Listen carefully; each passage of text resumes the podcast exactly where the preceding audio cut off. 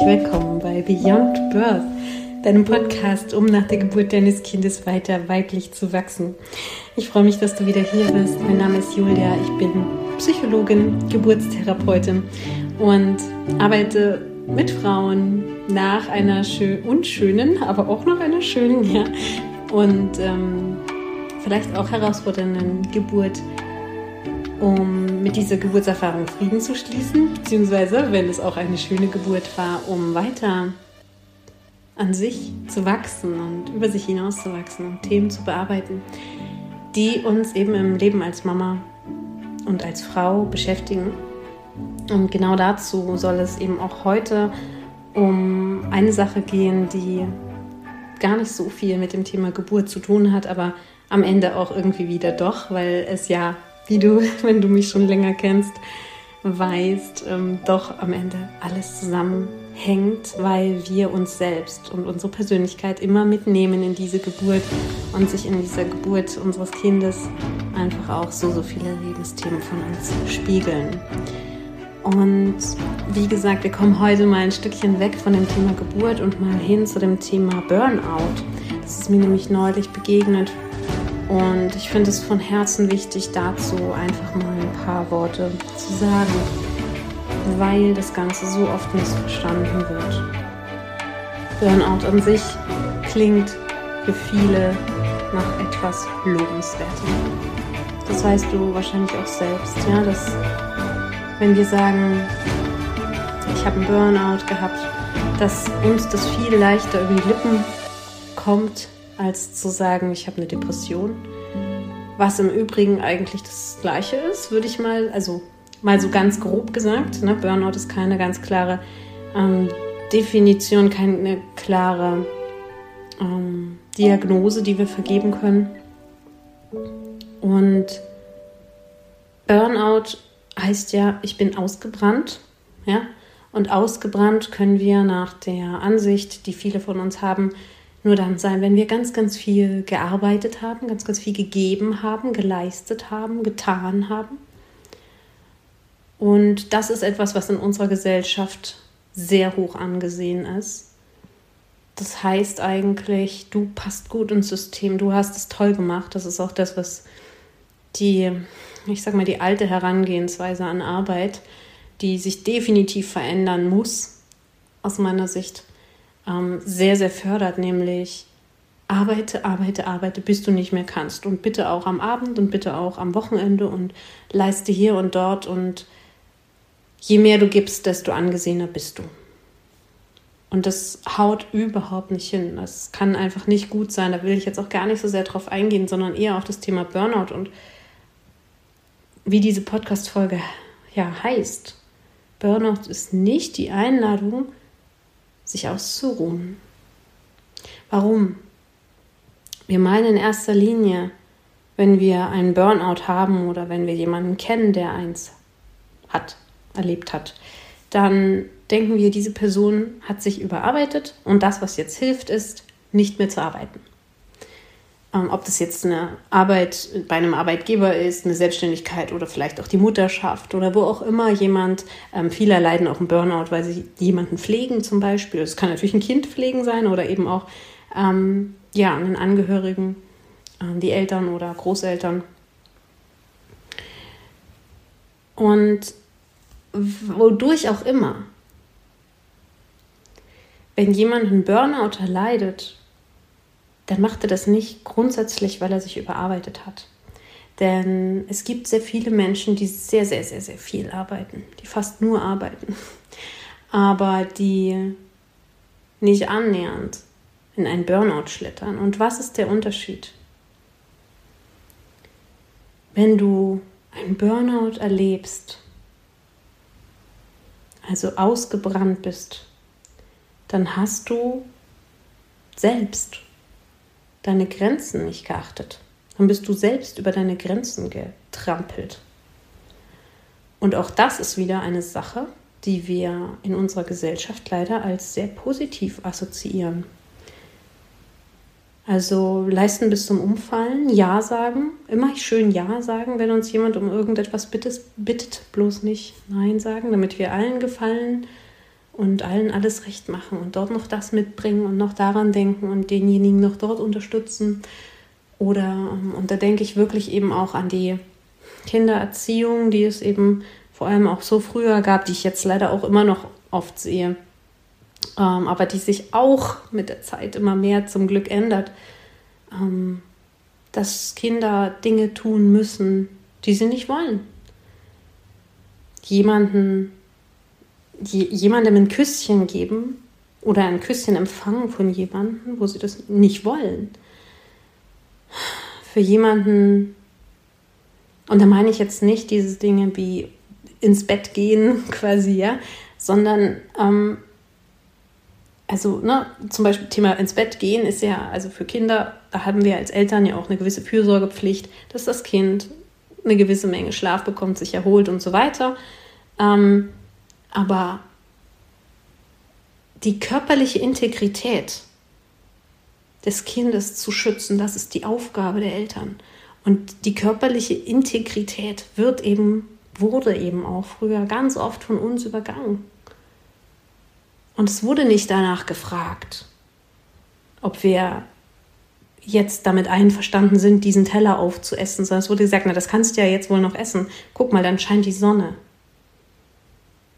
Und es wurde nicht danach gefragt, ob wir jetzt dort und dort auf den Schoß klettern wollen und, und knuddeln wollen. Nein, es musste jedem die Hand gegeben werden oder die Oma zur Begrüßung geküsst werden oder was weiß ich. Ja?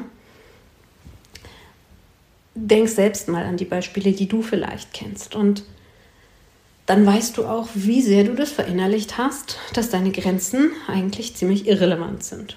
Und das ist genau das Problem, was später dazu führt, dass wir uns überfordern, weil wir unsere Grenzen gar nicht mehr spüren, weil wir verlernt haben, die wahrzunehmen oder überhaupt wichtig zu nehmen. Selbst wenn wir sie wahrnehmen, haben wir gelernt zu sagen, ach, naja, muss ich wohl durch. Und das ist ein ganz großes Problem. Deswegen geht es uns allen nicht gut und deswegen suchen wir, also geht es uns allen nicht gut, kann ich so nicht sagen, geht es vielen Menschen nicht gut in dieser Gesellschaft. Sind viele Menschen in dieser Gesellschaft überfordert, überlastet und ähm, suchen nach Kompensation in Dingen, die nicht gut sind. Tun anderen Menschen wiederum Dinge an, die nicht gut sind weil sie selber zu wenig Energie haben, weil sie selber zu wenig zu geben haben, nehmen sie anderen die Energie, fordern von anderen viel, sind unfreundlich zu anderen, sind, und da sind wir jetzt beim Punkt, was eigentlich Burnout bedeutet, unbewusst. Weil wenn ich meine Grenzen so dermaßen übergehe, fehlt es mir eigentlich an Bewusstsein. Bewusstsein für das, was eigentlich da ist. Und das ist die Einladung. Das ist die Einladung von Burnout. Nicht mehr ausruhen, sondern Bewusstsein und Reflexion dessen, was du eigentlich brauchst, was dir eigentlich fehlt in deinem Leben und was du dir wünschst in deinem Leben und wo deine Grenzen sind und welche Themen eben dir immer wieder auf die Seele drücken. Denn es ist nicht nur, dass viele arbeiten. Es ist vor allem, dass du an dieser Arbeit keine Freude hast, dass du unter dieser Arbeit, Arbeit leidest oder dass du vielleicht sogar, wenn du Arbeit an der Freude hast, nein, Freude an der Arbeit hast, dass du dann stattdessen andere Themen hast, die dich die ganze Zeit belasten und umtreiben. Sei es der Konflikt mit deinem Partner, sei es der nervige Schwiegervater, sei es die, sei es das Thema mit der Wohnung, mit dem Haus, das abbezahlt werden muss, sei es, ähm, seien es irgendwelche, meistens sind es zwischenmenschliche Konflikte mit irgendjemandem, seien es finanzielle Sorgen, seien es eben auch alte Themen, wo du immer wieder anrennst und Schmerz empfindest und dich aufregst über etwas, mit irgendetwas sehr unzufrieden bist. Das sind alles Themen in dir. Das sind alles Belastungen in dir. Und das zehrt von dir Kraft, nicht von dem Menschen, auf den du vielleicht sauer bist oder mit dem du ein Problem hast. In dir kostet es Kraft. Und deswegen ist es so wichtig, je mehr du fühlst Überforderung, ich kann nicht mehr, dass du, ja, nimm dir eine Pause, nimm dir eine Auszeit, aber nicht um nichts zu tun, sondern um dich zu reflektieren. Um zu erkennen, was du brauchst, um zu erkennen, wo deine Themen sind, wo deine Schmerzen sind. Und durch diesen Schmerz dann gehst du durch und lässt ihn endlich dadurch hinter dir, weil du dich damit beschäftigst. Und das ist warum, warum hat es jetzt auch wieder was mit Geburtsaufarbeitung zu tun? Vielleicht hörst du das auch schon raus. Es ist nicht weg von dem Thema, womit ich eigentlich arbeite, sondern es ist eigentlich genau das. Mamas in der heutigen Zeit sind sehr oft sehr stark überfordert und beschweren sich über die Gesellschaft, über ihren Partner, über die Umstände, über wenige Unterstützung und das teilweise absolut zu Recht, klar. Und gleichzeitig die Mamas, die sich viel mehr Leichtigkeit und viel mehr Genuss in ihrer Mutterschaft wünschen würden, brauchen vor allem eins, dass die Last, die sie die ganze Zeit mit sich rumtragen, weil sie sie unbewusst schultern, wegfällt, damit das Leben mal leichter wird. Ich mag dir ein Beispiel erzählen, weil es mir gerade einfällt. Eine Freundin hat mir das neulich erzählt von ihren Geschwistern. Diese Freundin, die ähm, reflektiert mit mir auch sehr, sehr viel und erkennt sehr, sehr viele Themen auch ähm, von sich, die ähm, so, so in der Art gestaltet sind. ich sag mal so ein Beispiel, dass du es ein bisschen greifen kannst. ich möchte allen gefallen, ich möchte es allen recht machen, nach außen hin möchte ich die heile Familie darstellen, ähm, bloß nicht zu sehr ins Weinen kommen, bloß nicht zu sehr meine Probleme oder meine Gefühle zulassen oder zeigen nach außen hin. Eher so, ja, es läuft ja bei uns, ich kriege das schon irgendwie hin. Und wenn, dann eher so, wenn es mal darum geht, dann eher so in die Beschwerderichtung. Naja, es sind ja alle blöd. Das kriegen ja irgendwie alle nicht hin. Die Kinder sind ja so anstrengend und überhaupt ähm, so. Aber nie in die konstruktive Richtung, nie in die ehrliche und echte lass mal eine Lösung finden Richtung. Das ist einfach ein Muster, was sie erkannt hat. Und das hat auch wiederum seine Gründe und so weiter. Nur das Ding dabei ist, warum sage ich das? Weil so eine Verhaltensweise, dieses unbewusste Verstecken von Schmerz, dieses um in, de, in irgendein Muster und in irgendwelche Erwartungen von anderen Leuten reinpassen zu wollen, anderen gefallen zu wollen, super viel Kraft kostet, super anstrengend ist. Weil man muss ja die ganze Zeit immer sich wieder verbiegen und immer wieder daran denken, was denn andere wollen, immer wieder daran denken, anderen zu gefallen, immer wieder ähm, die eigenen Gefühle wegdrücken, immer wieder anpassen, anpassen, anpassen, anpassen. Das macht so viel Arbeit. Das kostet das Allermeiste an Kapazität. Und das hat natürlich auch was mit der Geburt zu tun. Ja, wenn die Geburt für dich auch so ein Thema ist, wow, das war eine doofe Erinnerung, aber ich gucke mir das bitte bloß nicht an, weil, boah, nee, das ist keine schöne Erinnerung. Ja, klar, dann brodelt das die ganze Zeit in dir und das kostet dich verdammt viel Kraft. Und dann brauchst du dich am Ende auch nicht wundern, wenn du ausgelaugt bist. Weil da so viele unbewusste Themen sind, Schmerzen sind, die du die ganze Zeit mit dir rumschleppst. Und das ist die Wurzel von psychischen Problemen, wie zum Beispiel Burnout, Depression oder auch von körperlichen Problemen, die sich dann irgendwann eben zeigen. Wenn wir das länger mit uns rumtragen, wird es zu körperlichen Schmerzen führen. Und mit dem, was ich jetzt im Folgenden sage, will ich kein, kein Heilungsversprechen oder sonstiges geben. Ich will einfach nur zwei Fälle beschreiben von Frauen, die ich in der Geburtsaufarbeitung unterstützt habe. Bei der einen ist ein Schwindel weggegangen, ein Schwindelgefühl, was sie immer wieder hatte, wenn sie in Stresssituationen war. Teilweise so ein schlimmer Drehschwindel, dass sie tagelang im Bett liegen musste. Den hatte sie seit 16 Jahren. Mit der Geburtsaufarbeitung ist der verschwunden. Eine andere Frau, die hat seit ihrer Kindheit einen Tinnitus gehabt. Sie hat eine sehr schwierige Kindheit gehabt. Hat mit mir diese Geburt ihres Kindes aufgearbeitet. Und ihr Fiepen im Ohr, das bei Belastung immer wieder kam, ist verschwunden.